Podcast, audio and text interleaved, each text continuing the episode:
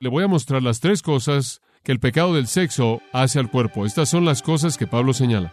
Tres principios incisivos que muestran por qué el pecado sexual debe ser excluido de la vida cristiana, aunque estamos libres en la gracia.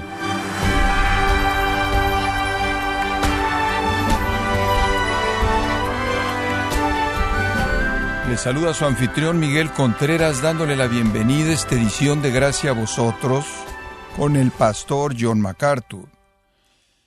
El apóstol Pablo fue golpeado y maltratado físicamente por causa del Evangelio. Pero ¿sabía usted que él también golpeaba con esa persona contra quien él luchaba cada día?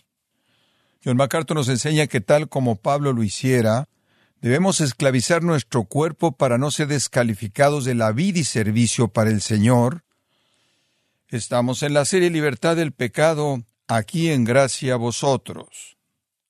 Primera de Corintios capítulo 6, comenzando en el versículo 12. He titulado esta sección Libertad Cristiana y el Sexo, porque eso es realmente de lo que habla, y verá esto conforme comenzamos.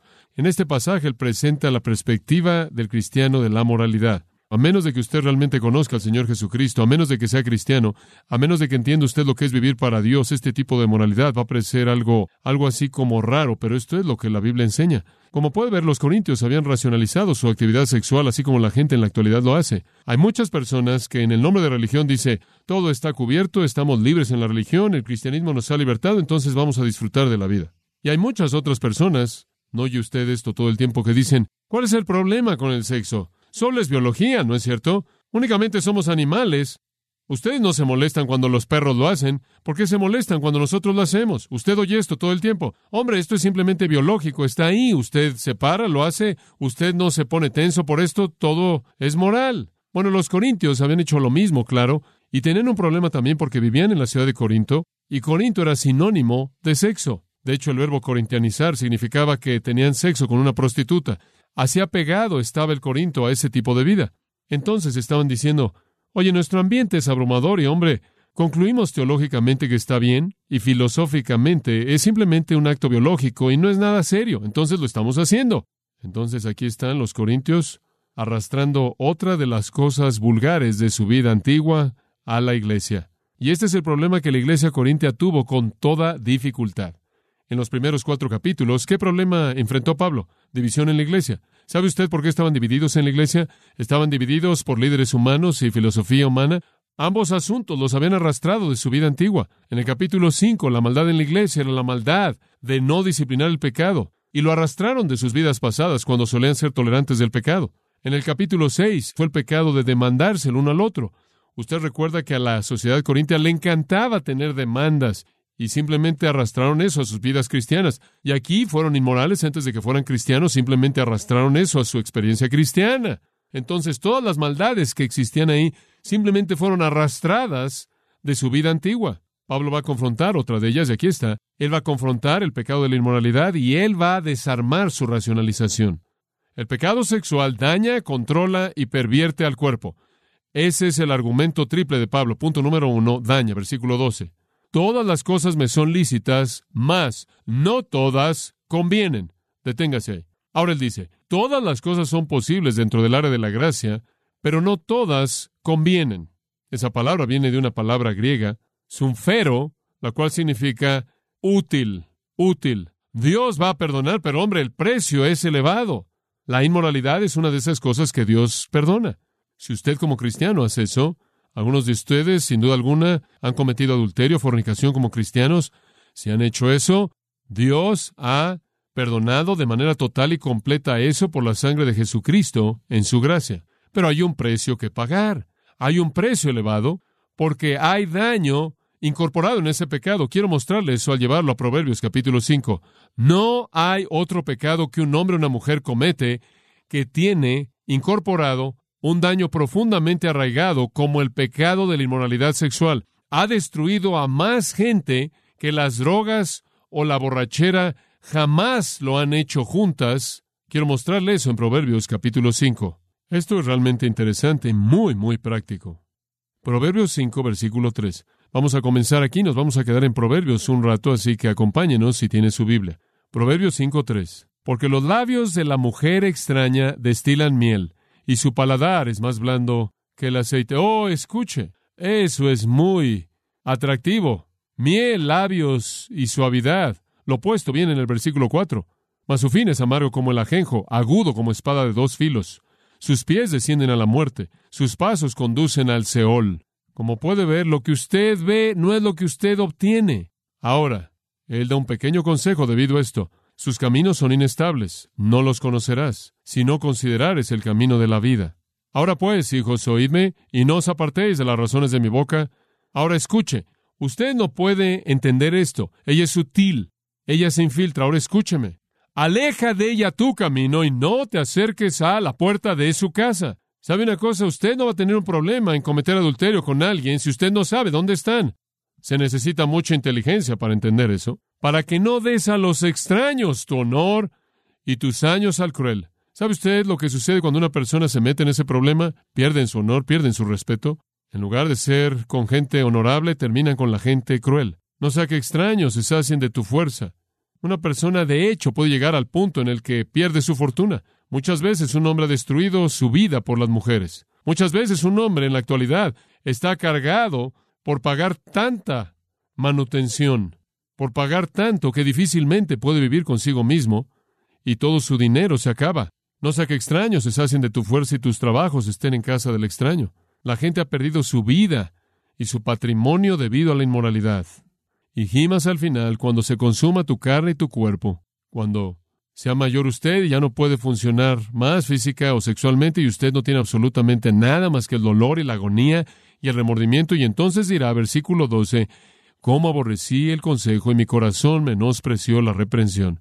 No oí la voz de los que me instruían y a los que me enseñaban no incliné mi oído. ¡Qué necio! por haber hecho lo que hice. Observa el versículo 18. Ahora, Dios no está en contra del sexo. Oh, no, Él lo inventó. Él está a favor de él. Versículo 18. Sea bendito tu manantial. Y eso está hablando literalmente de una capacidad de un hombre de procrear. Y alégrate con la mujer de tu juventud. Disfrútalo. Dios ha diseñado eso. El sexo es algo fabuloso, una cosa hermosa. Como sierva amada y graciosa gacela, hablando de animales como un venado, sus caricias te satisfagan en todo tiempo, y en su amor recréate siempre. Digo, esto es fabuloso. Disfrútalo. Disfruta. ¿Se da cuenta? ¿Y por qué, hijo mío, andarás ciego con la mujer ajena y abrazarás el seno de la extraña? Porque los caminos del hombre están ante los ojos de Jehová y él considera todas sus veredas. ¿Por qué vas a desviarte y cometer adulterio cuando sabes que el Señor está qué? Observando. Él está observando. Bueno, observe el capítulo 6, una sección interesante en el versículo 24. Ahora, esto es práctico. Escuche esto. Versículo 23. Porque el mandamiento es lámpara y la enseñanza es luz y camino de vida a las reprensiones que te instruyen. Ahora él dice, la ley de Dios te va a dar el camino correcto y la luz correcta y vas a ver la verdad. Aquí viene. Para que te guarden de la mala mujer, de la blandura de la lengua de la mujer extraña. Extraña simplemente significa alguien que no es tuya. Ahora observe. No codicies su hermosura en tu corazón, ni ella te prenda con sus ojos. Oh, tienes que tener cuidado con esos ojos. Siempre el símbolo sexual. Usted sabe, con los ojos medio abiertos. Ni ella te prenda con sus ojos. Como puede ver nada nuevo. Maybelline no ha cambiado nada. Ahora usted ve lo que sucede cuando esto ocurre en el versículo 26. Porque a causa de la mujer ramera el hombre es reducido en un bocado de pan. Algo tan elevado y alto y sublime como un hombre diseñado a la imagen de Dios es rebajado como si no fuera nada más que un pedazo de pan. Y la mujer casa la preciosa alma del varón. ¿Tomará el hombre fuego en sus senos sin que sus vestidos ardan? ¿Usted cree que usted va a cometer pecado sexual y salirse con la suya, usted está equivocado. Usted no puede tomar fuego en su seno sin quemarse la ropa. Eso es bastante claro. ¿Andará el hombre sobre brasas sin que sus pies se quemen? Versículo 28. Versículo 29. Así es el que se llega a la mujer de su prójimo. No quedará impune ninguno que la tocare. Versículo 32. Mas el que comete adulterio con una mujer es falto de entendimiento. Es torpe cometer adulterio. ¿Por qué? porque corrompe su alma el que, que tal hace. Dios puede perdonar, pero eso no hace que sea correcto y no lo hace inteligente. La segunda cosa, el pecado del adulterio no solo daña, controla.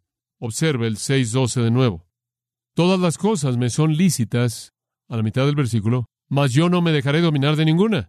El verbo griego dominar significa estar bajo el dominio de o el poder de algo. Realmente significa ser esclavizado. No ser esclavizado y no hay algo más esclavizante que la maldad sexual. Esto quiere sujetar y lo hace. ¿Sabe usted? En la actividad sexual hay cierta progresión que esclaviza. Puedo mirar atrás simplemente a la primera vez en la que alguna vez tuve algún tipo de relación con una niña y me acuerdo que quería agarrarle la mano. Pensé, es tiempo para que yo progrese y después de todo, es mi tercer año en la universidad. No, realmente no. Pero bueno, estaba esta niña que me gustaba y me acuerdo como niño, nunca he olvidado esto, pero quería agarrarle la mano a la niña.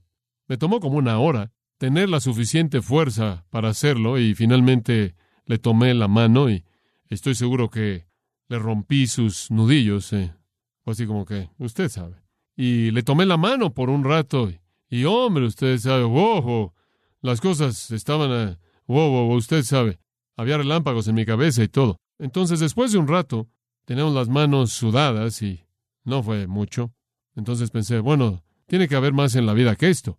Y usted sabe, hubo una progresión. Usted desea tocar y coloca su brazo. Nunca olvidaré la primera vez que besé una niña. Usted sabe, simplemente campanas y todo. Usted se remonta a esa primera experiencia. De pronto usted se da cuenta de que usted está en una trampa, hombre y está atrapado en este asunto. ¿Y a dónde va a ir usted? Usted simplemente avanza y avanza y dice, así es como el asunto sexual opera. Se convierte en algo esclavizante. Inclusive la gente que llega hasta el final todo el tiempo siempre está buscando la gratificación completa, la cual nunca encuentran.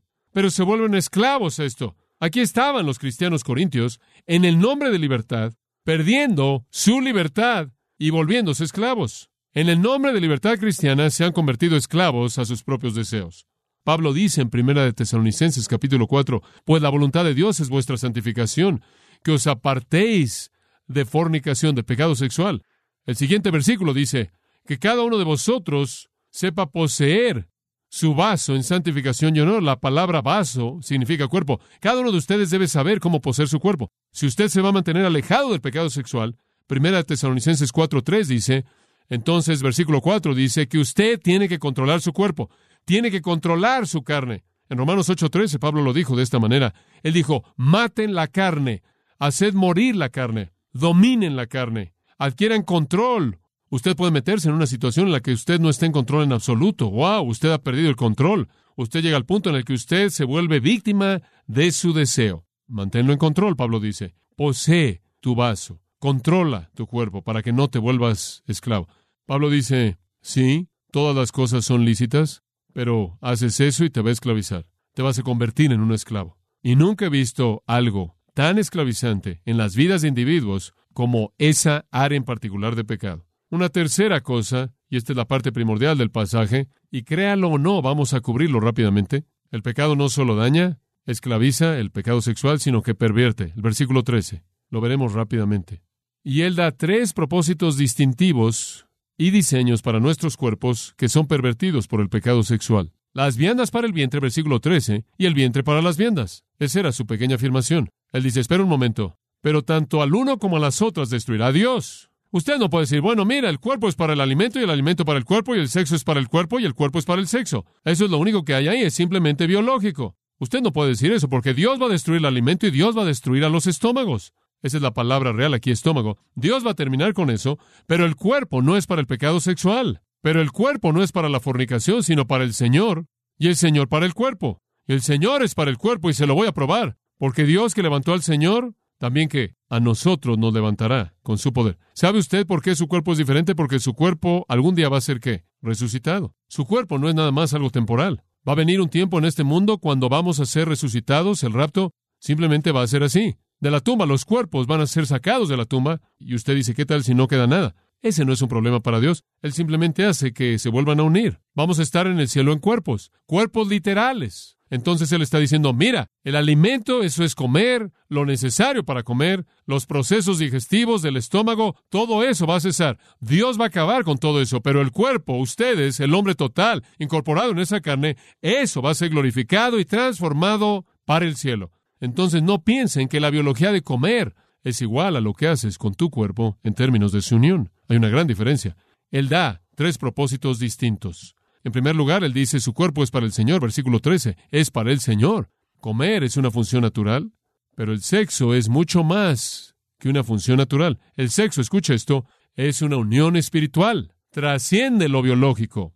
C.S. Lewis dice en las cartas a Screwtape, cada vez que un hombre y una mujer entran en una relación sexual, un vínculo espiritual es establecido entre ellos, el cual debe ser eternamente disfrutado o eternamente soportado. Dios dice, voy a destruir estómagos y voy a destruir alimentos, pero los cuerpos, la Biblia nunca dice que Dios va a destruir eternamente el cuerpo.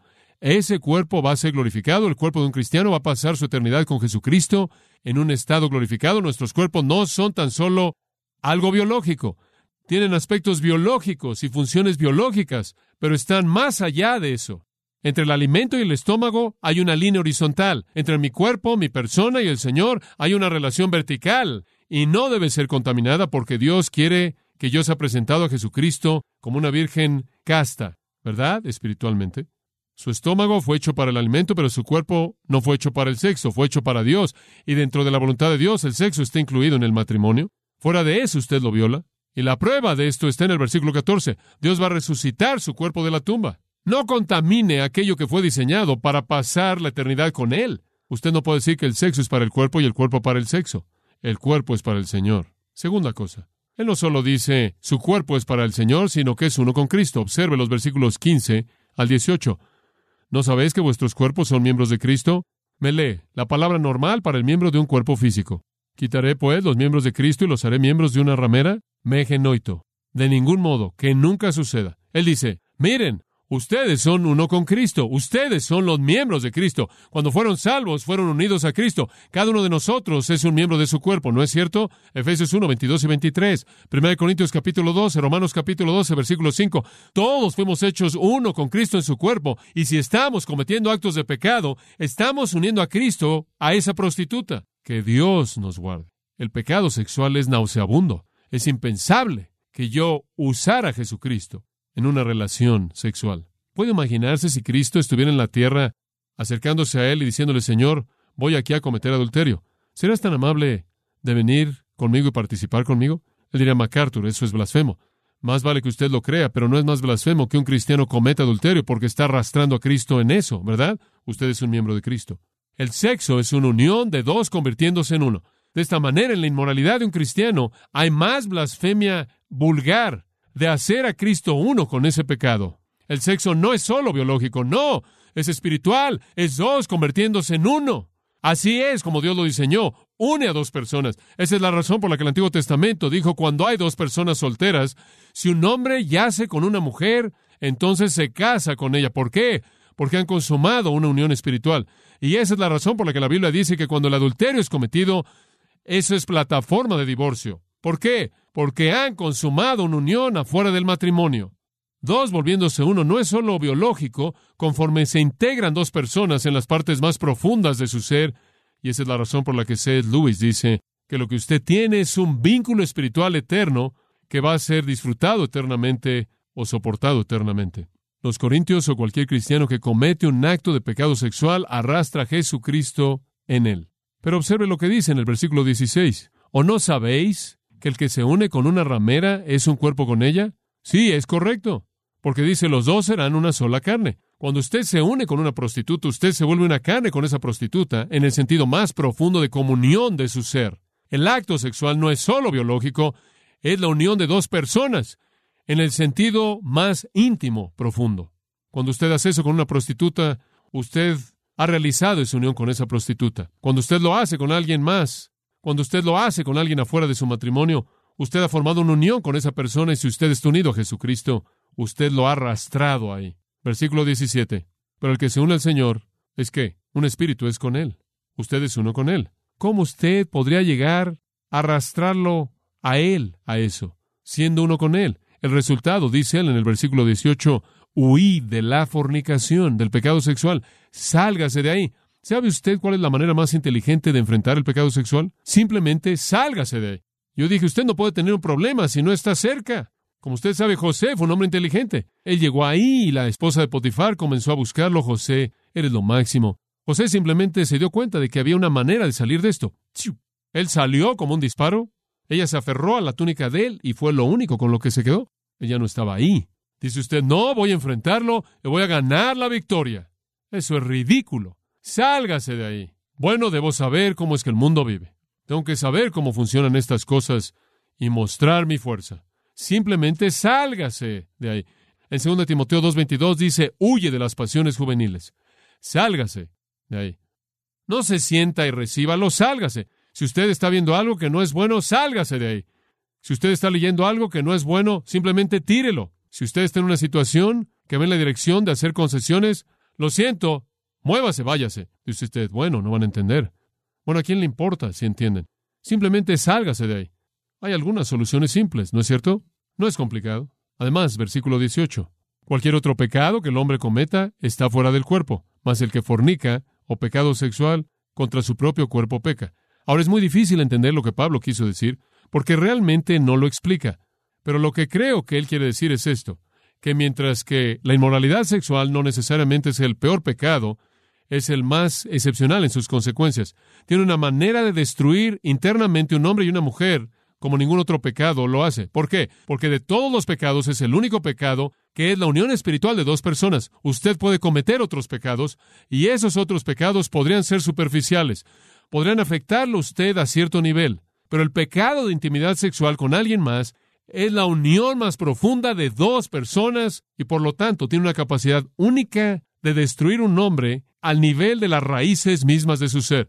Y sabe una cosa, es mucho más destructivo que el alcohol, es mucho más destructivo que las drogas, es mucho más destructivo que el crimen, es el pecado más profundo, penetrante que un hombre puede cometer porque lo une con otra persona en la vileza de ese pecado. Nunca olvidaré viendo una niña que se me acercó y tenía 16 años de edad y dijo que se quería matar. Ella no quería vivir un día más. Ella no se había visto en un espejo durante meses porque no podía tolerar ver su propia cara. Yo dije, ¿por qué? Ella dijo, porque estoy tan podrida de tantos actos de pecado sexual. Ella estaba destruida. Ella se veía como si tuviera 40 años de edad, simplemente destruida. Nunca olvidaré el gozo que tuve al guiarla a Jesucristo y lo primero que ella me dijo fue, por primera vez en años me siento limpia.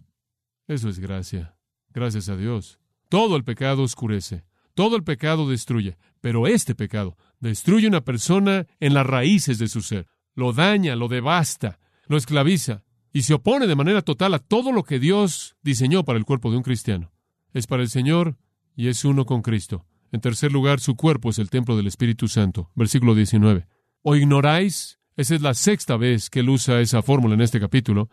Conocimiento común ¿No es conocimiento común para ustedes que su cuerpo es templo el santuario del Espíritu Santo, el cual está en vosotros, el cual tenéis de Dios? Usted no indujo al Espíritu Santo, usted no se ganó al Espíritu Santo, él fue dado como un regalo. ¿Y que no sois vuestros? Ustedes son su templo. Dice usted, ¿cómo es que soy de él? Porque el versículo 20 dice, porque habéis sido comprados por precio. ¿Cuál fue el precio? Primera de Pedro 1, 18 y 19. Porque no son redimidos con oro y plata, piedras preciosas, ninguna de esas cosas, sino que son redimidos con la sangre preciosa de Jesucristo, como de un cordero sin mancha. ¿Cuál fue el precio que él pagó? Su sangre. Escuchen, lo compró usted.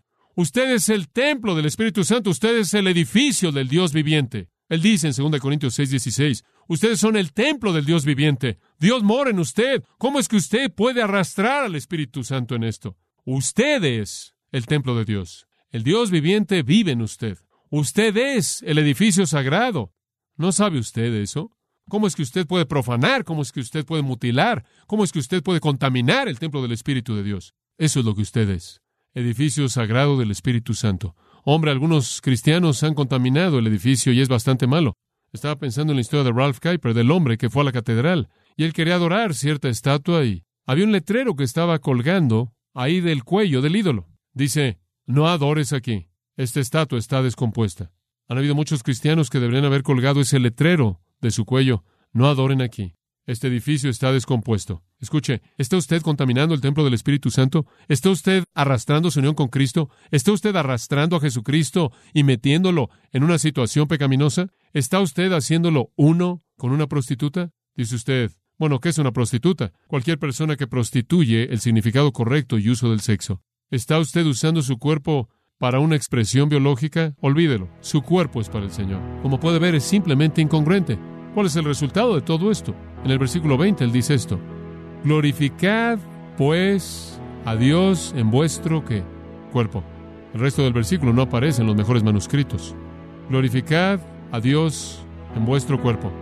Eso es todo. ¿Qué debe hacer con su cuerpo? Glorificar a Dios con él, alabar a Dios con él, hacerle un edificio en donde alguien pueda adorar. ¿Cómo puede usted contaminarse?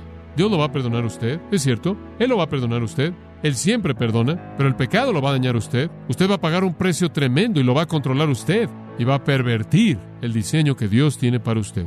Entonces le digo a usted lo que Pablo le dijo a los Efesios. El pecado sexual ni siquiera una vez se ha nombrado entre vosotros.